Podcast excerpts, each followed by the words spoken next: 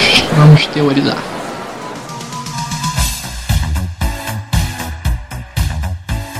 Olá, bípedes dotados de um cérebro de um quilo e meio. Eu sou o Rony Freitas e eu não confundo mulher com travesti.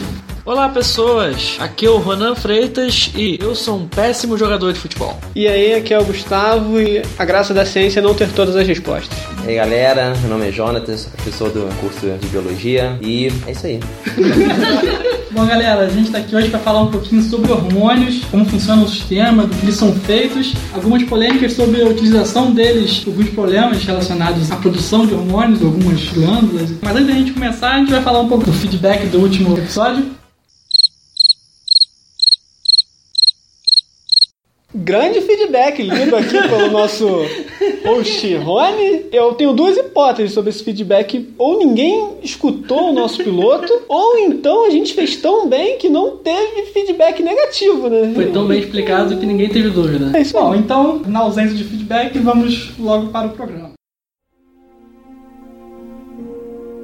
Bom, então antes de a gente começar a falar sobre hormônios, gostaria de convidar a nossa professora a jogar a sua carteira sobre a mesa e nos apresentar com a sua formação. Então, eu sou formado por ciências universitárias, certos órgãos. Me formei em 2007 em fisioterapia. Depois ingressei no mestrado em fisiologia na UFRJ e aí pro doutorado, com um período de doutorado sanduíche também em fisiologia. Hoje em dia ainda participo na área de fisiologia do Instituto de Biofísica Carlos Chagas Filho, mas como pós-doutor Bom, galera, hormônios. Como acho que o alvo deste programa já sabe que são hormônios, substâncias que funcionam de forma a controlar as funções não somente do nosso organismo, mas dos organismos dos seres vivos em geral. Existem múltiplos tipos de hormônios, a gente pode dividir eles em hidrossolúveis e lipossolúveis. Sendo que isso varia na forma como eles entram na célula, como eles são carregados pelo nosso sistema circulatório. Na verdade, então, assim, o hormônio é uma substância como se fosse uma espécie de nutriente para células do nosso corpo. E aí, ou eles vão ter uma constituição lipossolúvel, que é uma característica, uma afinidade para colesterol e para substâncias relacionadas a gorduras, ou hidrossolúveis. Vai ter uma afinidade em meio aquoso, principalmente água. E a função mesmo dos hormônios é justamente acabar controlando as atividades dos nossos órgãos e do nosso sistema. Então a gente pode falar que o hormônio ele é uma substância química que carrega informação. Todo hormônio vai ser secretado no nosso sistema com uma função pré-determinada. Então a gente nunca vai produzir um determinado hormônio sem que esse hormônio tenha um objetivo para ele ser liberado na circulação. As principais glândulas que a gente pode falar no nosso sistema endócrino são o hipotálamo e a hipófise, localizados no nosso período encéfalo, a glândula tireoide, pâncreas, as glândulas sexuais, masculinas e femininas, e a adrenal, correto? Não pode esquecer da paratireoide, que ela tem uma função bem importante metabolicamente. E tem uma outra glândula que ninguém leva muito em consideração, que é a glândula pineal. Ela também é parte do nosso sistema endócrino central, tem uma função de controlar o nosso chamado ciclo circadiano, nossa ativação sistêmica ao longo do dia e da noite. Bom, gente, os hormônios têm duas formas de entrar na célula. Podem ser químicos, por meio de receptores, né? Ou então por meio físico, pelo esquema de chave fechadura. Ele se liga a um sítio ativo e pela formação tridimensional dele, ele é reconhecido e permite que ele entre na célula e ele pode ter três tipos de tempo de ação. Tempo de ação. Os hidrossolúveis vão ser sempre dependentes de um receptor. Ele vai ter que se ligar ao receptor, vai ativar uma chamada segunda mensagem. Já os lipossolúveis têm uma maior atividade metabólica. Ele pode entrar direto na célula e para o núcleo e fazer uma transcrição gênica. Ele pode ser dependente de um receptor a nível citoplasmático. E aí os dois juntamente se deslocam para o núcleo, ou então ele vai se conectar num receptor lá na membrana plasmática e aí ele vai ativar toda uma cascata de finalização. E além dele ser metabolicamente, Metabolicamente ativo, ativo. ele tem mais afinidade pela própria membrana. Por isso que o mecanismo lipossolúvel, na verdade, são hormônios que a gente pode dizer mais perigosos para nossa célula. E por essa capacidade de se difundir tão rapidamente pela membrana plasmática, eles têm uma maior facilidade de alterar a função celular. Aí que tá o risco do colesterol. Excesso de colesterol, ou então de alguns outros hormônios que a constituição dele é a base de colesterol. Saúde é. Então tem aquela velha história da ciência que às vezes as coisas fazem bem e às vezes fazem mal. Como a história do ovo, do glúten. E o ovo faz mal ou ele faz bem? Atualmente diz que ele faz mal. A- não. É porque o pessoal que tá na academia, malhando, faz muito uso do ovo, tendo externo, externo, externo, da maneira certa. Como pós-treino, porque é fácil você carregar o seu treino e ingerir depois. Então aí eu não sei se é a implicância das pessoas com os marombeiros. Eu sofro muito disso, cara. Sabe? A questão do ovo é principalmente por causa da proteína do ovo, que é a albumina. Então, aí, se você fez uma supercarga muscular, seria mais fácil você utilizar essa proteína para fazer a reconstrução muscular. O problema é que a albumina, em excesso, dá sobrecarga renal e outros problemas. Então vamos lá, falando de musculação, quando eu faço um treino e faço uma sobrecarga no meu músculo e rompo algumas fibras e tal, e elas têm que se reconstruir. Se eu ingerir só um tipo de proteína, isso vai adiantar para alguma coisa ou eu tenho que diversificar mais, vai dar mais resultado pro meu treino? Esse negócio de rompimento de fibra, isso é mito. Você estimula que a gente Você estimula, acontece uma hiperplasia de visão ou uma hipertrofia, aumento momentâneo da camada celular. Rompeu é lesão. Lesionou, ele vai cicatrizar. Aí você não criou músculo, você gerou uma cicatriz muscular. Ele perde a função do músculo. Dependendo do grau de. de... Você falou em hipertrofia e hiperplasia. A hipertrofia, ela é crescimento temporário, Temporário. não é o crescimento que as pessoas procuram né, na academia. A sua célula tá sempre sendo estimulada. Quando você vai pra, pra academia, você coloca a sua célula muscular sobre uma pressão. Além do que ela tá acostumada a trabalhar, ela vai sofrendo algum tipo de lesão. Só que ela vai se adaptando a essa carga. E aí você pode ter uma adaptação temporária, que é a hipertrofia, ou você pode ter uma adaptação que seria um pouco mais duradoura, que é justamente a hiperplasia. Tem maior crescimento de células, ela não só cresce em volume, mas também cresce em número. Então, quando a gente vai Tá. pra academia, malha um ano e para por duas semanas e a gente churria, que é a diminuição do músculo, a gente perde 2 a 3 centímetros em uma semana, que é muito bom. As camisas, as camisas Então, que cabiam mais começam a ficar mais largas. Então, sinal que eu não estava grande, eu estava inchado. Tava inchado. É o caso aí da nossa amiga albumina, creatina, que o pessoal às vezes toma muito. E aí tem a hipertrofia ao final do treino. Muito bom saber Porque disso. você sabe que na verdade você só tá fazendo acúmulo de líquido. Então, o whey é a melhor opção no caso, porque o whey é É uma uma proteína. proteína. Você vai utilizar a proteína para construção muscular. E hoje eu descobri que se a gente comer testículo de boi, a gente está ingerindo uma carga de testosterona. O que, que tu anda fazendo, cara? Meu Deus. Testículo de boi. O testículo de boi, que é, uma, é, é testosterona. E ela ajuda no ganho muscular. Mas aí você não pode ter o Tá entrando em problema. outro site.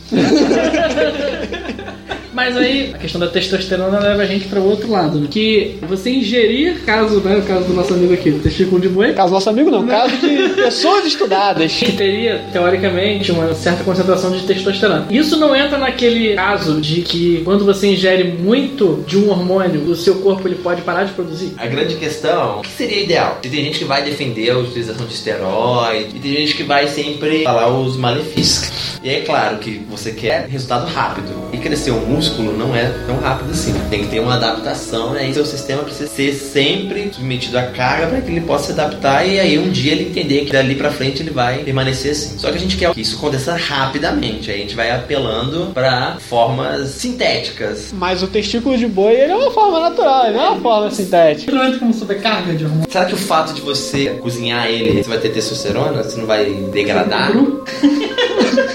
É, Gustavo, já tenho que comer cru então.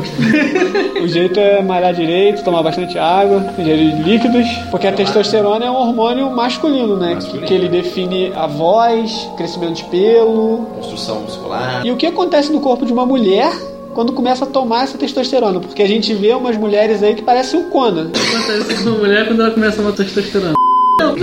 A mulher ela produz um pequeno percentual de testosterona, que é só para ser utilizado para algumas subutilizações do corpo. O problema da mulher adicionar testosterona é porque ela vai começar a adquirir característica sexual masculina, vai ficar com músculo super desenvolvido, ter maior constituição óssea, como tem efeito sobre a corda vocal, a voz mais grossa, desenvolvimento de Não, pelo, desenvolvimento de características sexuais secundárias. secundária. Crescimento de clitóris. Também. Vira um Que tem um efe- a testosterona tem efeito direto só para ele reprodutor. Crescimento do clitóris, grandes lábios e por aí vai. Aquela fase do menino que ele começa a ir muito pro banheiro, demorar no banho, Banho banhos longos. longos. Também coincide com o aparecimento da famosa tetinha do menino, que é uma parte que dói quando os coleguinhas do colégio apertam, sabe? O que seria aquela fase na vida da criança? A fase da tetinha. Não, sempre fui um cientista que procurei estudar o meu redor. Bicha! Bicha não! Então essa é a fase que tem despertar do aparelho sexual. Então a produção de testosterona aumenta, os órgãos sexuais já estão prontos para reprodução, libido aumenta, aí entra a fase dos banhos prolongados, a região da tetinha é muito sensível, e aí isso é por estimulação hormonal. Ah, então quer dizer que o surgimento dessas tetinhas é uma anomalia normal. Será que é possível usar esse termo? Porque aí a gente também tem a tetinha sendo desenvolvida por maior constituição de tecido adiposo, outras coisas que não necessariamente é hormonal. Gordinho tem tetinha. não necessariamente. Saúde é o que interessa, o resto não tem pressa. Eu tava vendo que o aparecimento de espinhas coincide com a fase do menino ficar preso no banheiro. Porque isso gera a espinha. O que? Ele fica preso no banheiro? O que ele faz O que ele faz no banheiro, né? Menino ingênuo que não teve espinhas. O aparecimento de acne vai ser associado à produção hormonal. Então é uma coisa que coincide. Não quer dizer que, Coincide. que o menino vai ficar no banheiro e vai ter mais testosterona porque Não ele tá no banheiro. Então isso não adianta pra malhar, gente. Não Só adianta. queima calorias. Só que aí olha só, o seu corpo tá produzindo hormônio. E aí você tem uma fase do banheiro. Quanto mais o seu sistema reprodutor tá sendo estimulado, mais produção de testosterona vai ter sobre o aparelho reprodutor. Porque o seu sistema, ele não entende que é uma simulação, treinamento, tá? Ele tá sendo estimulado. Então, Mas- tá eliminando, O corpo tá repondo. tá repondo. Mas o estimular. O de-. O estimular muito frequente no órgão sexual pode causar também sobrecarga no sistema a longo prazo. A não ser que seja uma pessoa viciada. Que não dê tempo, aí sim.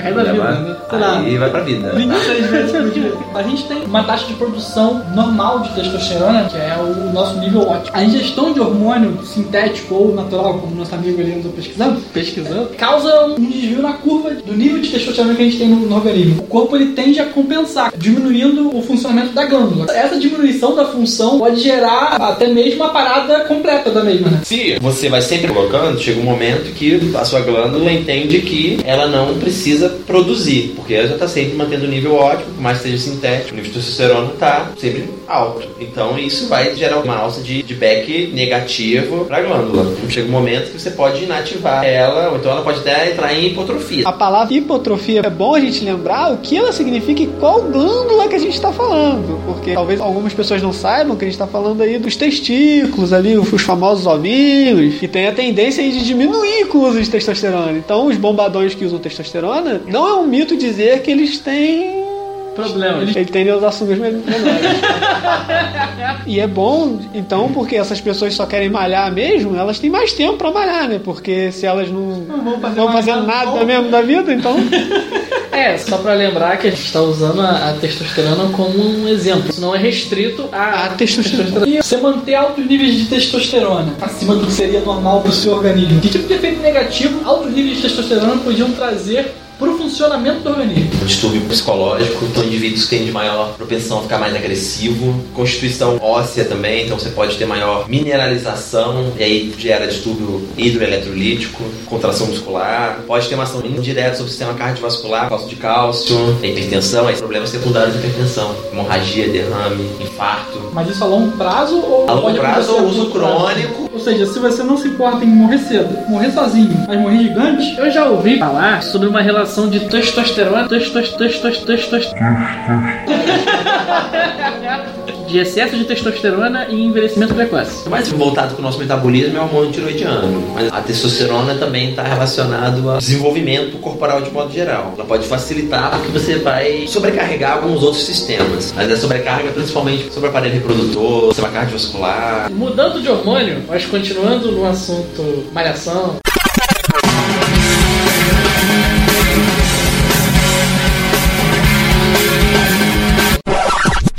Treino. Treino.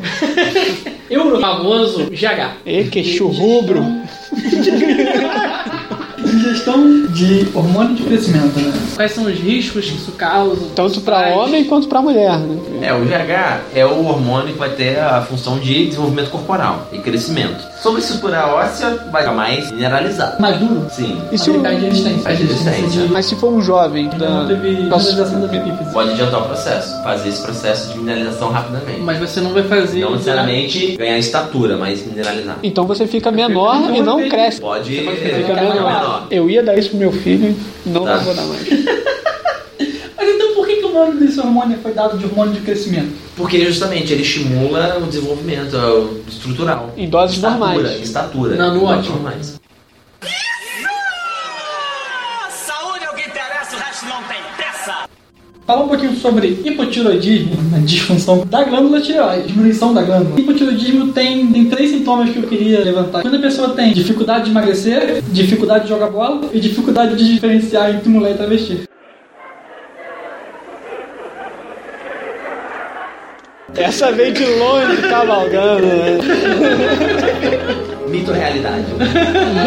Mito ou realidade? Aqui é pra elucidar algumas questões. Vamos por tópicos também. O hipotiroidismo. A glândula tireoide vai ser relacionada ao metabolismo. Então, ou ela vai estar aumentando o metabolismo ou diminuindo o metabolismo. No hipotiroidismo, tem diminuição da atividade glandular. Então, você produz menos hormônio tiroidiano. Você vai ter um metabolismo bem mais lentificado. E aí sim, a pessoa tem grande dificuldade de perder peso. E aí, a pessoa tem lentidão para jogar bola. Verdade. Metabolismo bem mais lentificado. Então, a pessoa sente mais cansaço, muita sonolência. Aí, a diferenciar entre mulher e travesti, isso pode ser uma verdade. Isso também afeta o raciocínio. Fica bem lentificado. Bem lentificado. Usando grandes doses alcoólicas. Pode ser, Que agrada essa- talvez. Mas aí o raciocínio fica lento. Então, é comum as pessoas terem distúrbio cognitivo. Então a gente não vai citar nomes porque jurídico não vai permitir. E é comum a gente ver pessoas que são mais cheinhas dizerem que tem problema de hormônio. Então essas pessoas coincidem de toda pessoa que tem problema com hormônio ser gordinha Vai falar de vergonha na cara. ou excesso de gordura causa problemas hormonais desse tipo. Não. Então tem outras desculpas. Tem outras desculpas para o excesso de peso. Não necessariamente é uma disfunção da tireoide. Claro. Sociedade que.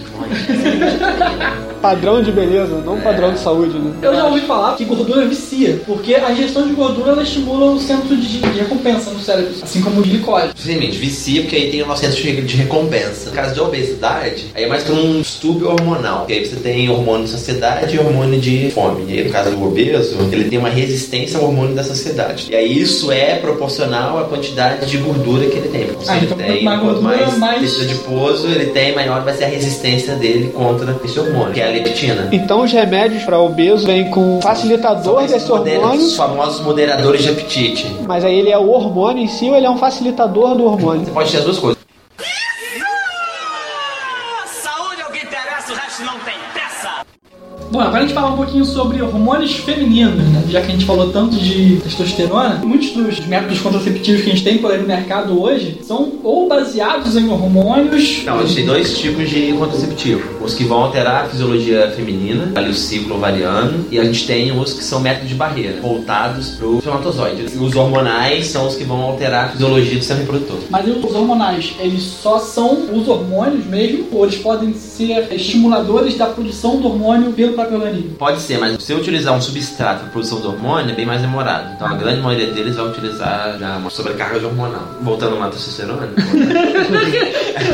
Tem gente que não utiliza geralmente a testosterona e usa uma pancada de substratos que são utilizados para produção de testosterona. Então, zinco, magnésio, que são os pré-testosterona. Seriam melhores do que você utilizar o hormônio. São menos. São menos prejudiciais. O homem usa testosterona para malhar e crescer. E a mulher, ela pode usar estrogênio ou progesterona, qualquer coisa para crescer, porque se a gente usa Não, aí no testosterona, caso, para ela crescer a nível muscular, tem que usar testosterona. Qual hormônio que causa o crescimento dos caracteres secundários femininos? Estrogênio. É o estrogênio. Tem também uns andrógenos esse da vida que ajudam. Na verdade, você tem uns dois. O estrogênio vai estar relacionado mais a desenvolvimento de característica sexual. E a progesterona seria mais a desenvolvimento do aparelho reprodutor. então uma mulher que vem ingerir esse tipo de hormônio vai ficar super tetuda? Cara, hoje já. Ó, pode ser porque, na verdade, esses hormônios têm uma atividade direta sobre o crescimento da mama. Nunca vai estar um só fazendo um efeito. Então, quando um tem desenvolvimento da mama e dos alvéolos, o outro vai estar na deposição de gordura e do aparelho produtor do leite. Então, não adianta só, só estrogênio. Mas os dois adianta, então. assim. Não adianta. Lembrando que o problema de ingerir hormônios, os efeitos que isso causa no homem, também acontece na mulher. Então, você vai seguir aí os conselhos do nosso amigo ali e você pode ter problemas pra depois, se você quiser engravidar. Uma outra questão, o aparelho reprodutor feminino entra em exaustão. Então, aquele anticoncepcional que ele é implantado na pele e ele fica ali liberando o hormônio pra inibir a gravidez da mulher, ele pode acarretar num tipo de problema desse? Pode, assim, esse seria um pouco menos complicado, porque também você não dá muitas doses hormonais. Tem lá a pílula, o contraceptivo oral, que aí você tem doses mínimas de hormônio a cada pílula daquela. Por isso que ela tem que seguir certinho o ciclo, o momento certo de você utilizar. É a mesma coisa do injetável. Ele fica ali liberando o hormônio ao longo de todo o ciclo ovariano. Esse seria um pouco mais rápido. O problema é que ambos vão gerar ciclos irregulares. Esse injetável dá sangramento vaginal. Não inibe menstruação, mas inibe ciclo ovariano. Pode acontecer que o cara vai todo feliz e volta a noite palhaço. Ah, pode acontecer. Tá certo. E aí, olha só, ambos, tanto o oral como esse injetável, o retorno à fertilidade não é imediato. Você matar o quê? Paralisado, que é ser reativado. Mas Lembrando que isso muda de, de organismo para organismo também, claro. Sim, sim, claro. É, Isso não, muda. não- não vamos comprar contraceptivo de três em três vezes. O corpo da mulher, assim, ela, ele entra em exaustão porque tem o ciclo de vida é, é nascer, crescer, reproduzir e ligar o f... e morrer. O corpo tem lá os quadradinhos pra ele marcar. É, isso. O corpo da mulher nasce com todos os ovócitos pré-determinados, vai expelindo um por mês depois da sua menarca. Quando acaba esse período todo, ela entra na menopausa. E aí ela para de produzir hormônios, liga o f... e morre.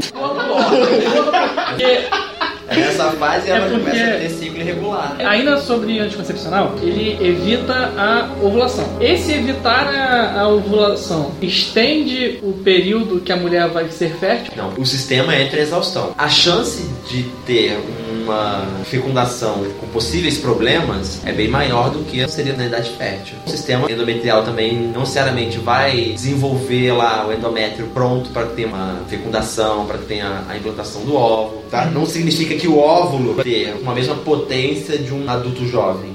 Tá lá. Tá lá, né? E existe a faixa de gravidez de risco acima de 40 anos, porque justamente o desenvolvimento do feto ele pode, durante o processo, sofrer alguma alteração e aí ter alguma anomalia. O feto, quando ele está se desenvolvendo, ele libera muita insulina na corrente sanguínea da mãe, para mandar mais glicose para ele. Quando ele está numa fase de crescimento e desenvolvimento, utiliza muito a glicose como energia. Acontece muito a mãe desenvolver até diabetes. Diabetes né? gestacional. E depois ela volta ao normal. Volta ao normal, mas ele tem que ser muito bem controlada, porque senão a criança já nasce com diabetes. Porque aí tem uma disfunção do pâncreas. E aí é uma gravidez assim, também de risco, porque aí a chance de abortamento, Porque tem aquela história de que o macho ele quer ter uma prole, de forma geral, um filhote grande, que tem mais chance de sobreviver. E a fêmea luta para que esse filho não cresça tanto para que ela possa dar luz a outros. A mulher, inconscientemente, seleciona o macho que ela acha que é Mais saudável. mais saudável e que é fundamental para que ela possa Ou se bom, reproduzir. não. O macho não. O macho quer É reproduzir. uma- Vem, vem em mim. Vem. É igual a frase que eu ouvi uma vez, que é uma frase que ela soa até um bem machista. Pouco, machista, que você é político. É. Que ele fala assim, o macho, ele pode fecundar quantas fêmeas ele quiser. E a fêmea só pode ser fecundada uma vez. E ela tem que escolher um bom macho. Acho justo. Mas, mas é, mas é verdade. Existe a teoria: se a mulher tiver uma relação sexual com três homens na mesma noite, quem vai fecundar vai ser aquele que o corpo vai selecionar, que tem a característica que ela acha que vai ser melhor para a espécie. Ela vai ter um filho mais forte e um mais cheio. mais hábil. Falando em diabetes, a maioria das pessoas ouve muito falar sobre diabetes, mas não entende bem como funciona essa doença. Como é que funciona os tipos diferentes, qual é falta de insulina, qual é falta do receptor. A gente tem dois tipos de diabetes. A diabetes tipo 1 é a genética e hereditária. Você tem uma destruição mesmo das células que são produtoras de insulina. Então esse é o indivíduo que vai ser insulina dependente. E a gente tem a diabetes tipo 2, que é a diabetes secundária, que é por hábito de vida. Má alimentação, sedentarismo, estresse. Você tem uma disfunção na produção da insulina. E aí a gente tem lá o pré-diabetes, que seria uma situação que você não está ainda no diabetes, e tem a gestacional, que é específica da gestação, né? Mas essa diabetes que a gente adquire ao longo da vida pelos maus hábitos, ela é causada pela destruição do receptor ou ela é um problema na formação da insulina? O problema é no hormônio ou o problema Não, é é no resistência à insulina, a controlação da insulina. Então, por mais que você secreta, esse corpo meio que ganha uma resistência. Que hoje em dia, a gente tem maior chance, porque, né,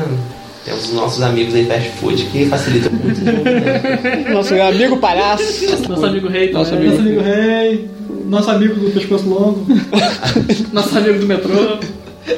Em minhas longas pesquisas, você já deve ter percebido que eu pesquiso muita coisa científica, eu já vi casos de pessoas que desenvolveram é, o diabetes por trauma psicológico. É, isso aí é uma predisposição que eles já tinham, houve um disparador. Não disparador, estresse mesmo, tá? É mais difícil, mas pode ser ocasionado sim. Essa mudança no metabolismo, no geral, é que vem a causar o diabetes depois. Por causa do diabetes depois. O efeito cumulativo. Não é um evento de estresse um que causa. Estresse, não. O evento de estresse vai te causar mais uma situação imediata. Então é mais fácil, por exemplo, um estresse prolongado, você desenvolver alguma psicose do que diretamente uma diabetes. A longo prazo, sim. Seria mais curto prazo uma psicose. Uma síndrome do pânico, uma depressão. Bom, antes da gente terminar, né, mais uma vez agradecer ao professor Jonas pela presença. É, a gente espera o feedback dessa vez. Por favor. Por favor. Por favor. Por favor. Mais alguém tem alguma coisa pra falar? É isso, né, gente? Não necessariamente pagando, pagando. Mas também são casados. Também causam. Eu que. a- Eu acho que a maioria das pessoas. Essa, essa diabetes que, é- que a gente adquire, né? Adquire.